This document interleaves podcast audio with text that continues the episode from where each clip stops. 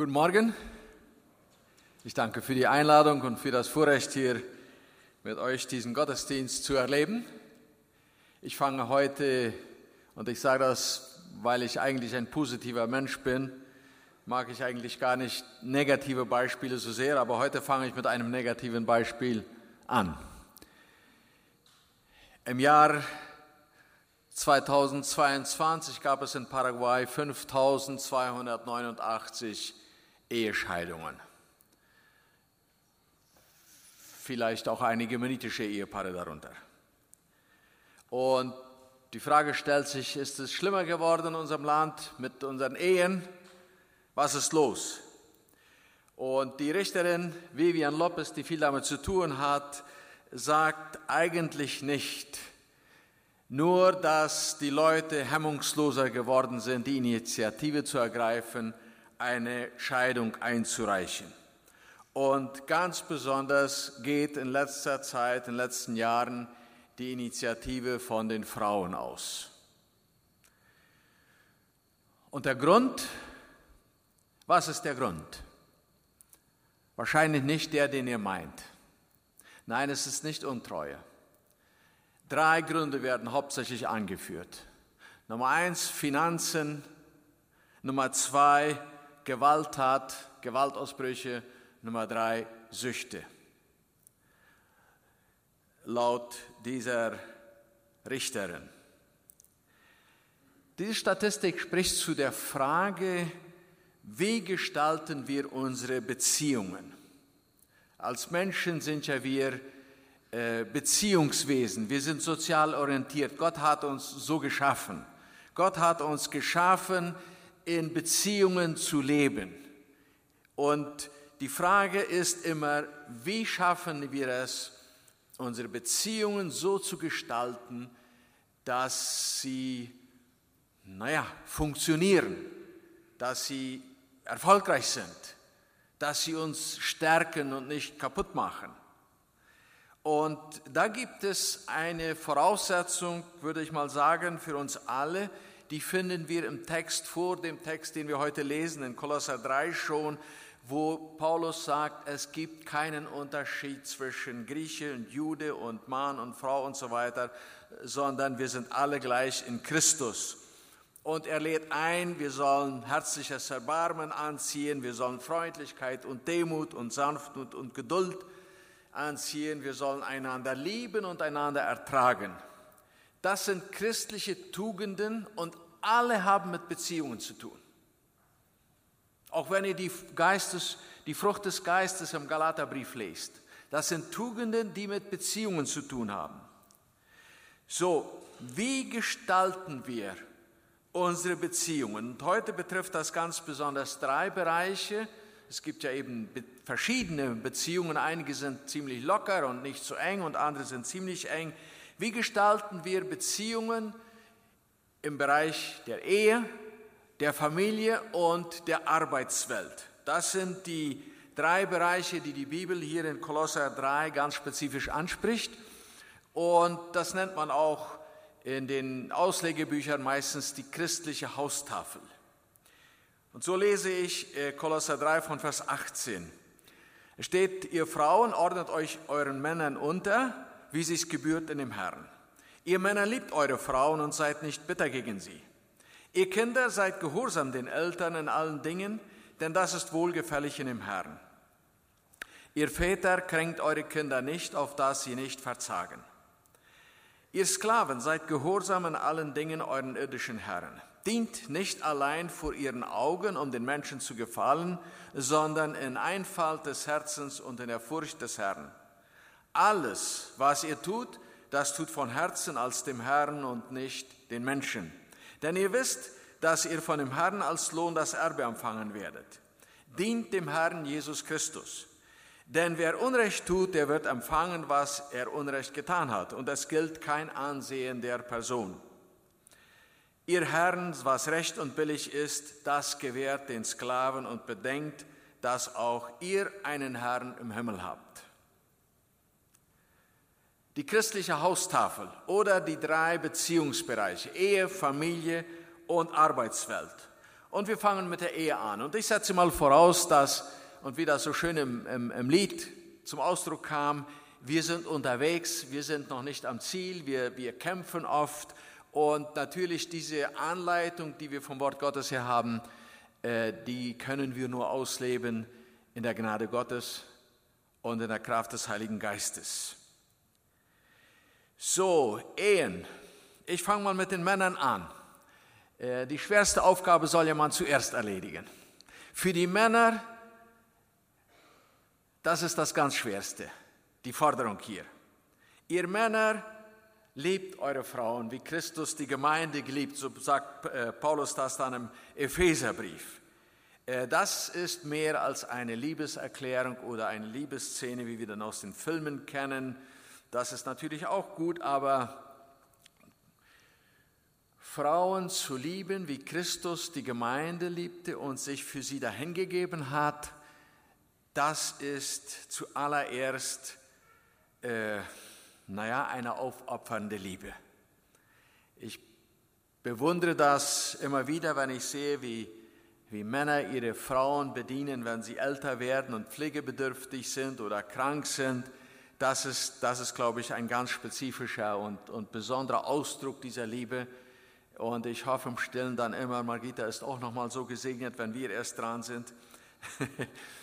Aber wie sieht das nun wirklich praktisch aus, so zu lieben, wie Christus sie liebt hat? Heute. Und ich mache jetzt mal eine Beziehung zu dem, was ich im Einstieg sagte. Die drei Gründe, warum sich heute Ehepaare scheiden lassen. Finanzen, Gewalt und Süchte. Männer und Frauen, ihr könnt jetzt vielleicht mal so ein bisschen tun, als ob ihr das nicht hört, was ich sage. Und ihr versteht ja das so gut und äh, nachher tun die Männer das so. Männer, wenn ihr eure Frauen und eure Familie wirklich liebt, müssen die Finanzen stimmen. Wenn ihr euch unnötig verschuldet oder unverantwortlich mit Finanzen umgeht, ist das ein Mangel an Liebe an eure Frau, die ihr versprochen habt zu lieben bis zum Ende eures Lebens. Das ist praktische Anwendung, so zu lieben und sich aufzuopfern für jemanden, den man wirklich liebt. Gewaltausbrüche.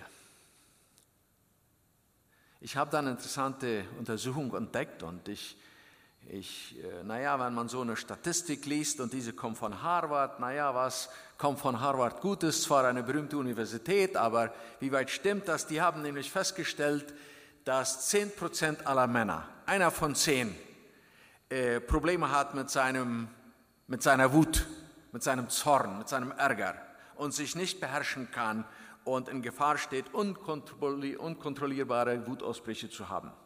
Einer in zehn. Ihr könnt zählen, wie viel das hier sein würden. Und dann habe ich nachgeschaut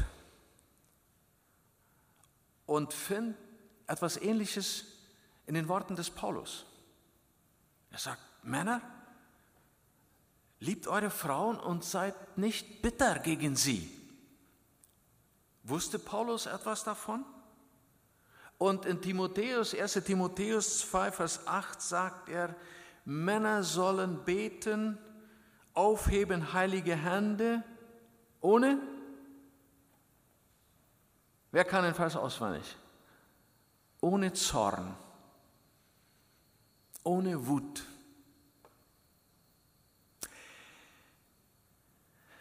Dort steht ja Tabak. Mit dem Zorn fertig zu werden, ist ein Thema für uns Männer. Und wir könnten auch über Süchte sprechen und so weiter. Aber ich lasse uns mit diesen zwei Beispielen. Die schwerste Aufgabe hier ist für die Männer, so zu leben wie Christus. Und zwei ganz konkrete Beispiele, die wir jeden Tag mit zu tun haben, haben mit gesunden Finanzen und gut gemanagte Gefühlsausbrüche oder Gefühlsschwankungen oder Wallungen zu tun. Und ich möchte euch Mut machen, uns Männer, Lasst uns wachsen in der Gnade und in der Liebe. Nun kommen wir zu den Frauen. Die sollen sich den Männern unterordnen. Wohlgemerkt, dies richtet sich nicht an die Männer, so die Männer dürfen jetzt ein Weilchen weghören. Ähm, dies richtet sich an die Frauen. Also das heißt, die Männer sind nicht dazu beauftragt, die, Männer, die Frauen zu unterjochen. Das ist nicht unsere Aufgabe. Unsere Aufgabe ist zu lieben. Die Aufgabe der Frau wird hier angesprochen und die Frau wird hier direkt angesprochen. Und da möchte ich hinzufügen, ähm, unkontrollierte Macht ist in dieser sündigen Welt immer eine große Gefahr.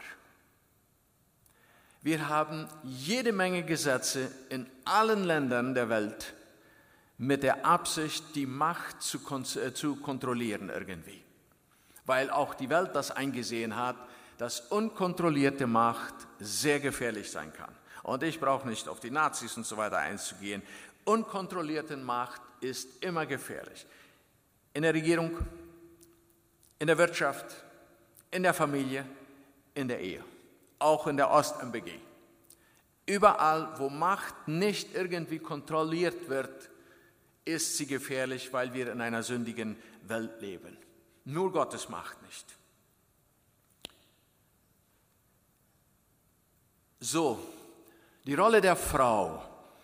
Ich möchte vorausschicken, dass Paulus und Jesus zwei Single-Männer, alleinstehende Männer, den Stand und den Wert der Frau im Kontext, in dem sie lebten, außerordentlich gehoben haben. Und ich möchte das an einem Beispiel von der Kopfbedeckung illustrieren. Das hört sich vielleicht ein bisschen komisch an, aber äh, ihr werdet gleich merken, was ich meine.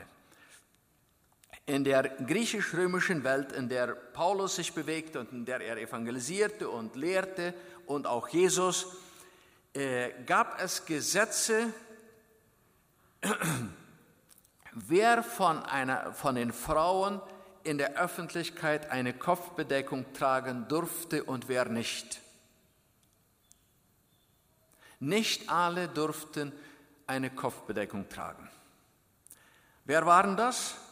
Das waren die Frauen aus der niedrigen Klasse, das waren die Sklaven und das waren Prostituierte. Die durften nicht Kopfbedeckung tragen.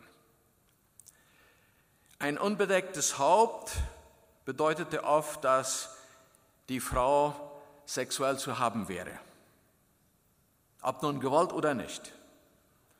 So, jetzt stellen wir uns vor, die Gemeinde, an die Paulus schreibt, versammelt sich in einem Haus und da kommen diese Leute zusammen. Da sind vornehme Frauen, da sind einfache Frauen und da sind Sklavenfrauen, weil er richtet ja sich an Sklaven und da sind vielleicht auch bekehrte Prostituierte. Das wissen wir da natürlich nicht so, aber Paulus sagt, einige waren so von euch, so es könnte sein unter den Frauen oder den Männern, dass es auch solche gab. Wenn Paulus jetzt sagt, alle sollten Kopfbedeckung haben, das bedeutet, dass eigentlich das ein, eine Fürsprache ist für die Würde der einfachen Frau. Dass er nicht erlaubt, dass eine Frau dieses, diese, diese Entwürdigung erlebt, äh, die die einfachen Frauen in, in, in der Gesellschaft allgemein, nur um anzudeuten, wie Paulus die Rolle der Frau oder die, den Stand der Frau beachtet und gehoben hat. So, wie gehen wir mit der Unterordnung um? Naja, wir sagen ja, das ist ja ganz klar da. In der Praxis wissen wir aber, dass es recht verschieden aussehen kann.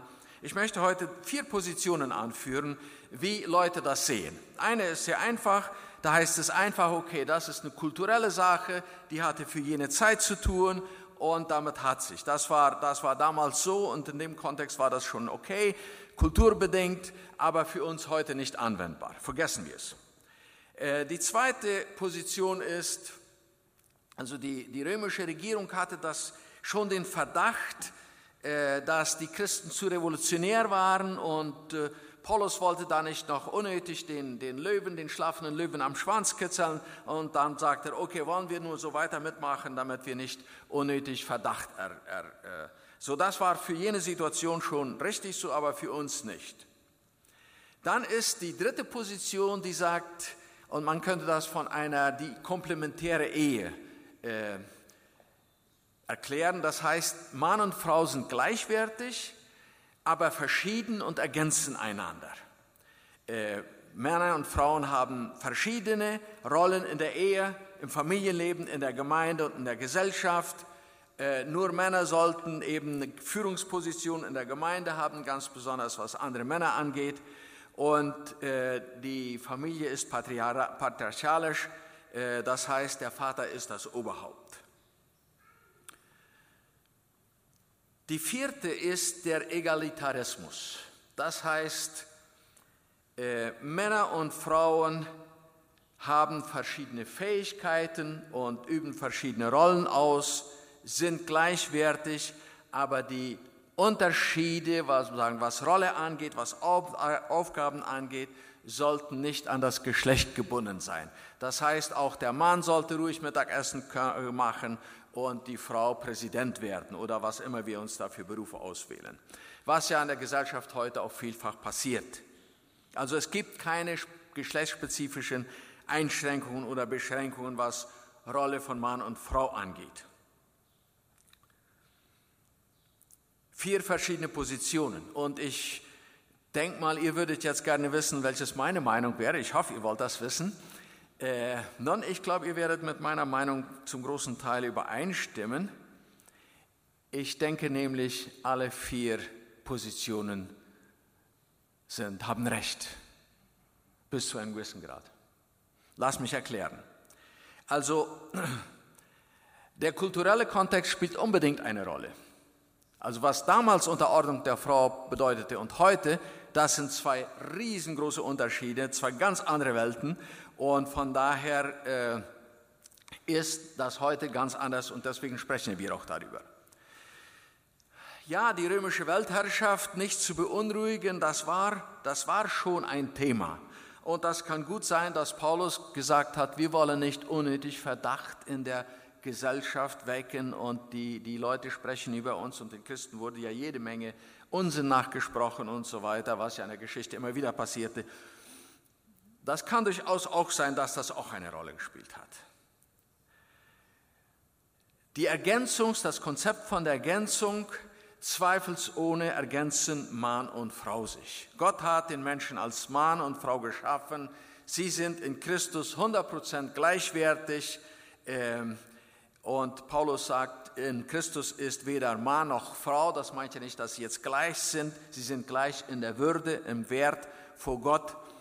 Äh, und bestimmt, es gibt verschiedene Rollen zu erfüllen und in den meisten Fällen, das wissen wir aus der, aus der Realität, aus der Wissenschaft, ist die Frau als Mutter eben die weit bessere Erzieherin. Was Frauen können, können Männer nicht. Das wissen wir, das ist so. Und Männer sind in den meisten Fällen die Brotverdiener. Nicht immer, auch nicht bei uns immer. Äh, aber in, in, in, in den meisten Fällen ist das so. Die Brüdergemeinde weltweit handhabt dieses verschieden. In Kolumbien und Kanada werden Frauen ordiniert, in den USA, bei uns und so weiter nicht. So, es wird da verschieden gehandhabt. Und natürlich, die Familie braucht jemand, der sie offiziell vertritt, das heißt, das Haupt der Familie ist. Und da ist natürlich meistens der Mann dran, äh, ich glaube, das ist so gemeint in der Bibel, obwohl wir gleichzeitig sagen müssen, äh, viel Leid ist über Frauen und Mädchen durch dieses Konzept schon hereingebrochen. Wir sehen das ganz besonders auch in den, in den muslimischen Gesellschaften und wir sehen das auch bei den konservativen Mennoniten, wie viel Leid, wie viel Missbrauch durch dieses Konzept geschehen ist. Das dürfen wir nicht vergessen. Die Egalitäre Überzeugung hat aber auch ihren Platz. Äh, die Bibel lehrt als erstes die gegenseitige Unterordnung. Epheser 5, Vers 21. Ordnet euch einander unter in dem Herrn. Das ist die Voraussetzung für jegliches, was danach kommt. Ordnet euch einander unter. Ein Mann der nie gelernt hat, sich zu unterordnen, sei es Christus oder sei es einer anderen Ordnung, ist nicht ein guter äh, Kandidat, sich ihm voll und ganz anzuvertrauen. Das müssen wir Männer uns auch sagen. Der erste Schritt, um damit die Frau in vollem Vertrauen sich dem Mann unterordnen kann, ist, dass der Mann gelernt hat, sich selbst Christus zu unterordnen, den Gesetzen zu unterordnen, vielleicht einer Gruppe Männer zu unterordnen, je nach Situation sich der Gemeinde zu unterordnen.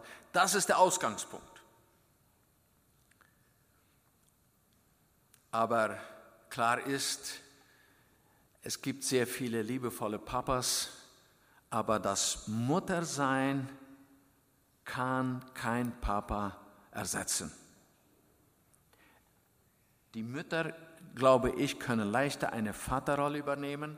Und es gibt ja in unserem Land äh, beinahe 50 Prozent, wo, wo, wo nur ein Elternteil da ist. In den meisten Fällen sind das dann die Mutter und die Oma. Aber ich möchte die Mutterschaft betonen. Junge Frauen, Damen, die ihr heiraten wollt, die ihr Ehepartner,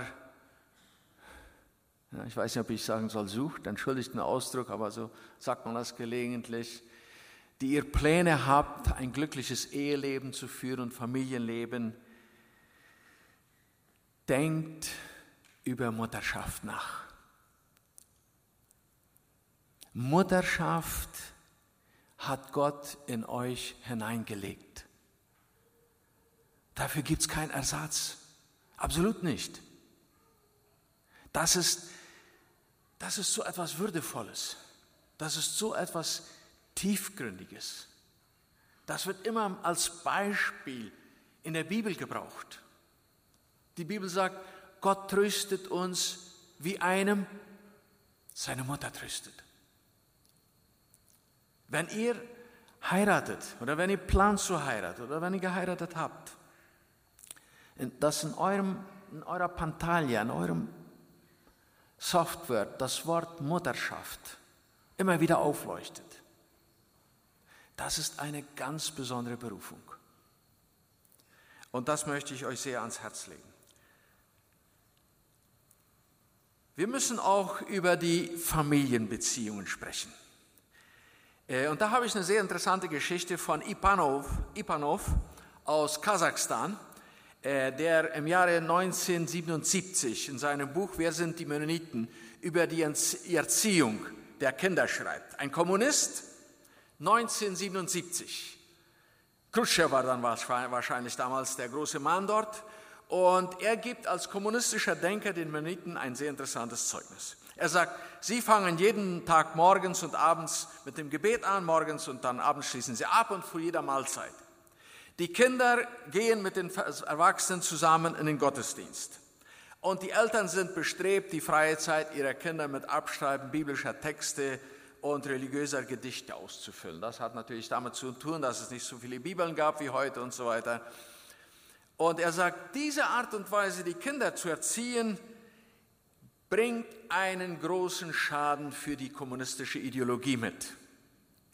Sie schiebt einen Riegel vor, die atheistische Erziehung in den Schulen. Die christliche Erziehung führt zu widerspruchslosem Gehorsam gegenüber den Eltern. Und diese christliche Kindererziehung ähm, entscheidet die äh, Sphäre der Weltanschauung, also wie die Kinder die Weltanschauung entwickeln, entscheidend, also prägt das mit. Es geht um das Herz der Sache, sagt er, die sowjetische Ideologie wird verneint und die christliche Theologie bejaht. Gut, das ist ein kommunistischer Denker, der das von der Seite beobachtet hat und eben seine, seine Situation äh, vorgetragen hat. Aber er hat das ganz klar gesehen. Das ist ziemlich gut, nicht? Äh, so, hier sagt Kolosser, unser Text uns, dass die Kinder gehorsam sein sollen und dass die Väter ihre Kinder nicht kränken sollen. Das hat wieder mit Zorn zu tun. Ich möchte heute an die Familien diese Worte sagen. Unser Heim ist ein Riese mit viel Kraft und Potenzial. Ein Riese mit viel Kraft und Potenzial in dieser Welt, in der heutigen Zeit, im Kampf gegen all die Gegenwerte, die es gibt und was es nicht alles kommt. Da ist das Potenzial in der Familie, im christlichen Heim. Und da ist die Heimkultur, ich nenne das mal so, ausschlaggebend. Das heißt, in jedem Heim gibt es eine Kultur, die die Kinder prägt. Äh, jedes Heim, in jedem Heim weiß man, wie man spricht, was sich gebührt, was sich nicht gebührt. So und sei wie nicht und so und sei wie. Wie man anständig, was anständig bedeutet oder nicht. Wie man mit TV und Handy umgeht. Wie Ehepartner und so weiter. Familienwerte, Ehrlichkeit, wie man Konflikte löst. Jedes Heim hat gewissermaßen so eine Kultur, wie man es macht. Und das prägt die Kinder, ob wir wollen oder nicht. Und diese Kultur ist da. Die Frage ist nur, wie gestalten wir es? So dass unsere Kinder befähigt werden, als Erwachsene starke Persönlichkeiten zu leben oder dass sie zerstörte Persönlichkeiten werden. In jedem Heim gibt es so etwas wie Buenas Practicas, wie man in den Impressas sagt.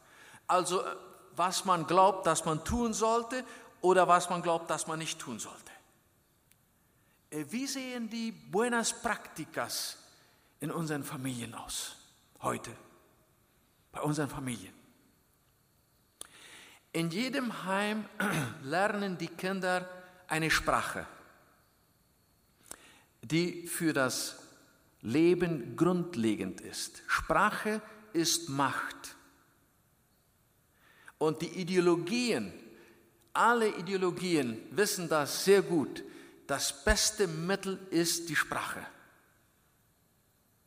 Welche Sprache lernen unsere Kinder zu Hause? Wie befähigen wir unsere Kinder sprachlich Gutes zu denken, Aufbauendes zu reden, die Welt aufbauend konstruktiv zu sehen? Wie man im Heim spricht, hängt von Mama und Papa ab. Im Heim werden emotionale Bedürfnisse gestillt oder bleiben ungestillt. Das führt, wenn, es, wenn sie ungestillt bleiben, führt das zu emotioneller Unterernährung und gibt eine Menge Probleme, wenn man erwachsen ist. Die emotionelle Bedürfnisse zu stillen in den ersten fünf, sechs Jahren ist grundlegend für eine starke Persönlichkeit für später. In jedem Heim gibt es so etwas wie, wer langsam fährt, kommt auch zum Ziel. Wir kennen das Spiel. Das heißt, gute und starke Dinge kommen nicht über Nacht. Das kann in Villa Choferes fast 200 mm regnen, du fährst dann zwei Tage vorbei und siehst kein Wasser mehr. Alles weg. Aber wenn es kontinuierlich regnet, dann sind die Gräben voll. Starke, gesunde Dinge kommen nicht über Nacht. Die werden mit Zeit und Kontinuität aufgebaut. Das gilt für unsere Heime ganz besonders. In jedem Heim gibt es ein Vermächtnis für die Zukunft, das Folgen hat und das über die Grenzen der eigenen Familie hinausgeht, in diese Breite auch nach vorne, in die Zukunft hinein. Welches Vermächtnis hinterlässt unsere Familie? Was wird nochmal bei den Großkindern gesprochen werden? Von uns zu Hause. Da war es so. Oder bei den Oma und Opa, da war es immer so. Was wird das sein? Jedes Heim hinterlässt ein Vermächtnis. Und ein letztes, im Heim lernen die Kinder zu lieben, auch zu hassen, zu respektieren, zu achten, zu verachten, andere anzuerkennen, den Egoismus zu überwinden diese Dinge, die positiven, die, die Früchte des Geistes, möchte ich fast sagen, diese Tugenden lernen die Kinder im Heim. Aber sie lernen das oft auch das Gegenteil, wenn es ihnen so vorgelebt wird. Als letztes der Bereich der Arbeitswelt. Da heißt es, dass die Sklaven gehorsam sein sollen, dass sie nicht Menschen um der Menschen willen arbeiten, sondern Aufrichtigkeit des Herzens, dass sie alles Gott anheimstellen sollen und dass, dass sie wissen dürfen, dass Christus der Richter ist. Und dass es irgendwann gibt, so weit kommt, dass man, dass man Abrechnung ablegen muss und dass Gott kein Ansehen der Person macht. Aber die Frage ist irgendwie, kann man diesen Text einfach so übertragen auf die Arbeitswelt? Also kann man, hier wird von Sklaven gesprochen. Und natürlich ist die Frage, ja, warum hat Paulus die Sklaverei nicht abge, einfach eine klare Stellung dagegen genommen? Das hätte doch viel Leid verhindern können. Natürlich, darüber gibt es sehr viele Meinungen, da kann ich jetzt nicht drauf eingehen. Ich habe die Frage immer wieder auch gestellt bei mir. Ähm, aber kann man diesen Text gerade so anwenden? Ist, ist der Sklave gleichzustellen mit einem Arbeitnehmer und ist der der Sklavenhalter gleichzustellen mit einem Arbeitgeber? Äh, nun, da gibt es schon einige Unterschiede. Die Sklaven waren nämlich äh, Eigentum äh, des Besitzers, sie hatten kein, keine, keine Rechte, äh, sie waren so ein Eigentum wie ein Rind oder ein Pferd. Auch der Körper der Sklaven gehörte nicht ihnen und ein ein Sklavenhalter hatte Zugang, auch sexuellen Zugang zu den Sklaven und er konnte sie geben, wen er wollte und so weiter. Ich erführe das nur noch mal an, weil das ist heute wieder ein Thema mit der, mit, mit der sexuellen Ausbeutung. Und das ist heute nicht neu, das müssen wir auch wissen. Das gab es damals schon. Da gibt es diese berühmte Geschichte von, von dem Kaiser Hadrian, der sich in einem jungen Mann verliebte und der kam um auf tragischer Weise. Das war im zweiten Jahrhundert nach Christus oder Anfangs des zweiten Jahrhunderts. Und der ist einer der berühmten Persönlichkeiten. Da gibt es jede Menge äh, diese Figuren von ihm, mehr als von den Kaisern, weil der steht für diese äh, homosexuelle Liebe zu jungen Männern oder zu jungen Knaben. So, jetzt müssen wir uns vorstellen, die Gemeinde, zu der Paulus schreibt, da gibt es Sklavenbesitzer und da gibt es Sklaven. Und beide in der Gemeinde. Weil Paulus schreibt zu beiden. Man muss doch, also er hat ja nicht irgendwen, also das, man muss davon ausgehen, dass beide in der Gemeinde waren und dass beide mit dieser Mentalität zur Gemeinde kommen. Und jetzt sind sie bekehrt. Und was bedeutet das? Das bedeutet eine neue Mentalität. Aber vielleicht waren das Sklaven, die noch zu einem weltlichen Sklavenhalter gehörten. Wie gehen die damit um? Und, und wie, bezie, wie ist die Beziehung zwischen den Sklaven, die noch, ich hatte bald gesagt, in der Arbeitswelt vergewaltigt werden und hier zur Gemeinde kommen und mit den vornehmen Frauen der Gemeinde zusammensitzen und beide die gleiche Kopfbedeckung haben? Das wird eine Atmosphäre in der Gemeinde gewesen sein, die gar nicht so einfach war. Und Paulus sagt einfach, und ich sage das mal jetzt in eigenen Worten, nehmt Jesus mit ins Boot. Zweimal wird auf Jesus als den Herrn Bezug genommen und einmal wird Jesus Christus direkt erwähnt. Also dreimal wird auf Jesus hingewiesen bei diesem Text. Und ich sage das einfach, nehmt Jesus mit ins Boot. Das heißt zunächst einmal, ein irdischer Vorgesetzter, auch ein guter, ist immer auch ein Potenzial der Ungerechtigkeit und Enttäuschung. Viele von uns haben das erlebt. Das gibt es. Auch gute Vorgesetzte können enttäuschend sein, auch gute Vorgesetzte machen manchmal ungerechte Dinge und für den, für den Untergebenen, für den, für den Arbeitnehmer oder für den, wie immer wir den nennen wollen, für uns Angestellte, sage ich mal, ist es dann hilfreich, Jesus mit ins Boot zu nehmen und es Gott anheimzustellen, der die Sache durchschauen kann und der weiß, was zu tun ist. Wir werden der Bibel wiederholt aufgefordert, stellt es Gott anheim. Äh, Denn Jesus war es ja, der auch die Sklaven befreit hatte und Gott ist der Richter. So, die, die, die Christen, die christlichen Arbeitnehmer oder die christlichen Sklaven sollen aufrichtig arbeiten, nicht um den irdischen Herrn zu gefallen, das heißt nicht Augendienerei, sondern um Gott zu gefallen. Das heißt, gute Arbeit zu leisten hat nicht mit dem irdischen Herrn zu tun für Christen in erster Linie. Unsere Motivation ist eine andere und das ist befreiend. Ich tue meine Arbeit nicht, weil mein Chef so fordernd ist oder weil er so lieb zu mir ist. Ich tue sie, weil ich Christ bin. Ich tue sie für den Herrn, auch die schmutzige Arbeit auch in einer Situation der Ungerechtigkeit, was ja natürlich keine Ungerechtigkeit rechtfertigt. Aber Paulus sagt ganz genau, es gibt kein Ansehen der Person beim Gericht Gottes. Äh, so, jetzt der, der Arbeitgeber oder der Sklavenhalter, der soll tun, was recht und ordentlich ist. Er soll dem Sklaven das gewähren, was, was ihm gehört und er soll bedenken, dass der Chef auch einen Chef im Himmel hat. Bedenkt, dass auch ihr einen Herrn im Himmel habt. Das ist der Ausgangspunkt für alle Christen, besonders für Christen, die Macht oder Autorität über andere haben. Wir haben einen Herrn im Himmel. Das ist unser Erlöser, aber er ist auch unser Richter.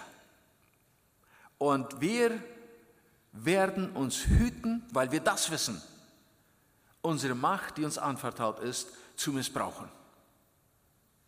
In der Familie, auf dem Arbeitsplatz, in der Ehe oder wo es auch sei. Verschiedene Mächte, verschiedene Arten von Macht gibt es. Finanzielle Macht, äh, Positionsmacht, was immer. Wenn wir genau erkannt haben, dass wir einen Herrn im Himmel haben, dem alle Macht gehört, werden wir uns hüten, Machtmissbrauch auszuüben anderen Menschen gegenüber.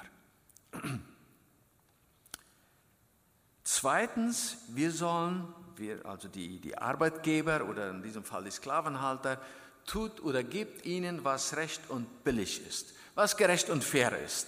Äh, wir würden sagen, was heute, was die Gesetze fordern. Und die Gesetze in Paraguay sind, würde ich mal sagen, relativ gut. Aber ich möchte da noch etwas hinzufügen, was Jesus sagt. Das ist nämlich die goldene Regel, die Wesley schon hat, gelesen hat. Und die gilt für alle christlichen Beziehungen. Alles nun, was ihr wollt, dass die Leute euch tun sollen, das tut ihnen auch. Das ist das Gesetz und die Propheten. Also Jesus sagt, das war schon im Alten Testament so und das gilt immer noch. Das bedeutet, sich in die Lage des anderen zu versetzen. Wie würde mir das gehen, wenn, es, wenn ich der wäre? Wenn ich mein Angestellter wäre und wenn ich würde so, ein, so behandelt werden, wie mein Chef mich behandelt. Oder wie wäre es, wie würde es mir gehen, wenn ich so behandelt würde, wie ich den Indianer behandle? Also alles, was ihr tut, dass euch die Leute, was ihr wollt, dass euch die Leute tun, das tut ihr ihnen auch. Also das ist sich in die Lage des anderen versetzen. Ich weiß, da gibt es kulturelle Unterschiede und, und verschiedene dies und das, aber das Prinzip ist eines der radikalsten Prinzipien des christlichen Glaubens. Und wer nicht willig ist, das Prinzip mit aller, mit aller Kraft versuchen auszuleben, äh, der muss sich überleben, ob er überhaupt Christ sein will. Dies sagt Jesus ganz klar in der Bergpredigt. Und dann sagt er zuletzt, das gewährt den Sklaven. Das ist eine Politiker, wie wir das nennen. Das ist nicht, naja, willst du also Mord und weil sie schon Druck machen und naja, okay, lassen es haben. Das ist keine christliche Haltung. Das tut irgendein Nichtchrist auch so. Damit sollten wir uns gar nicht versuchen, eine Krone aufzusetzen. Ihnen das gewähren, ist eine Politiker, eine, eine Grundsatzentscheidung, wie wir mit unseren Angestellten umgehen. Ähm, ich nenne mal ein Beispiel. Ich finde das sehr gut, dass dass äh, sehr viele Unternehmen den Arbeitern Kapazitation geben. Äh, sie, sie, werden, sie werden geschult auf ihrem Gebiet natürlich und sie machen Fortschritte und sie kriegen einen besseren Posten und sie kriegen ein besseres Gehalt und, und sie, sie, sie kriegen eine neue vielleicht Weltanschauung und so weiter und das geht voran in ihrem Leben. Und wir freuen uns dazu. Aber dann kommt der Moment, wo dieser geschulte Arbeiter eine bessere Arbeitsstelle kriegt. Er findet irgendwo eine bessere Arbeitsstelle, weil er geschult worden ist. Was sagt der christliche Chef? Der sagt, Halleluja, Dios te bendiga. Weil er hat in das Leben eines Menschen investiert, was Gott auch immer wieder tut. Und wenn es einem Menschen gut geht, dann singen wir Halleluja. Das heißt, der christliche Arbeitsgeber denkt über sein eigenes Business hinaus. Er denkt im Sinne Christi, dass ein Mensch, wenn er vorankommt im Leben und er dazu einen Beitrag geleistet hat, dass er das gerne macht, auch wenn das ein Schaden für sein Unternehmen sein könnte. Das ist die Politika eines christlichen Unternehmens. Naja, unser Thema heißt, sollte Gott gesagt haben. Ich muss ja das irgendwie auch noch bringen, so ich sage das jetzt zum Schluss. Sollte Gott gesagt haben? Wie gehen wir mit diesen Worten Gottes um?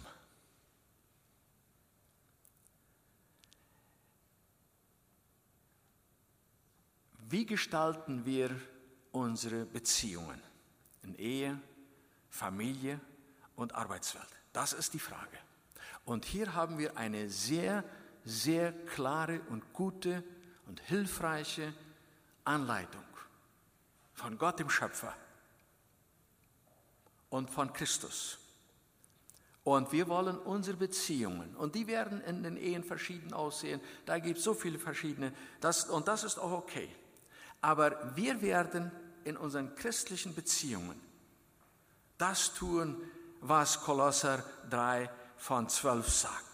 Wir werden herzliches Erbarmen, Freundlichkeit, Demut, Sanftmut und Geduld anziehen. Wir werden einander tragen, ertragen und vergeben, wenn da Vergebung notwendig ist, so wie Christus uns vergeben hat. Und wir werden uns mit der Liebe kleiden, dass das eigentliche Band, das uns verbindet, ausmacht. Und wir werden Gott bitten, dass sein Friede, der Friede Christi, zu dem wir berufen worden sind, in unseren Herzen regieren. Und dann sagt Paulus, und seid dankbar. Ich möchte sagen, das wird zu einer dankbaren Lebenseinstellung führen. Wollen wir aufstehen und beten?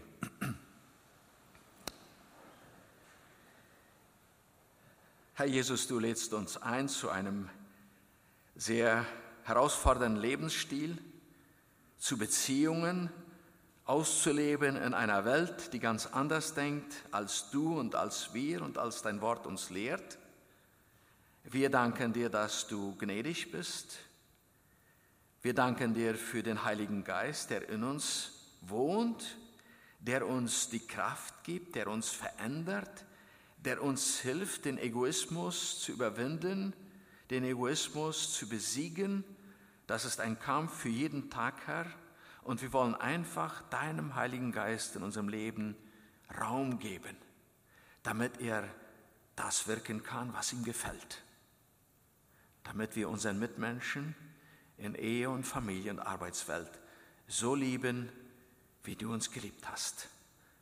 Und wenn hier Menschen sind, die Kämpfe haben mit Zorn oder Wut, oder wo es in der Ehe schwer geht, Herr. Oder wo die Kinder irgendwie zur Rebellion angeleitet, sich angeleitet fühlen oder schlechten Einfluss haben.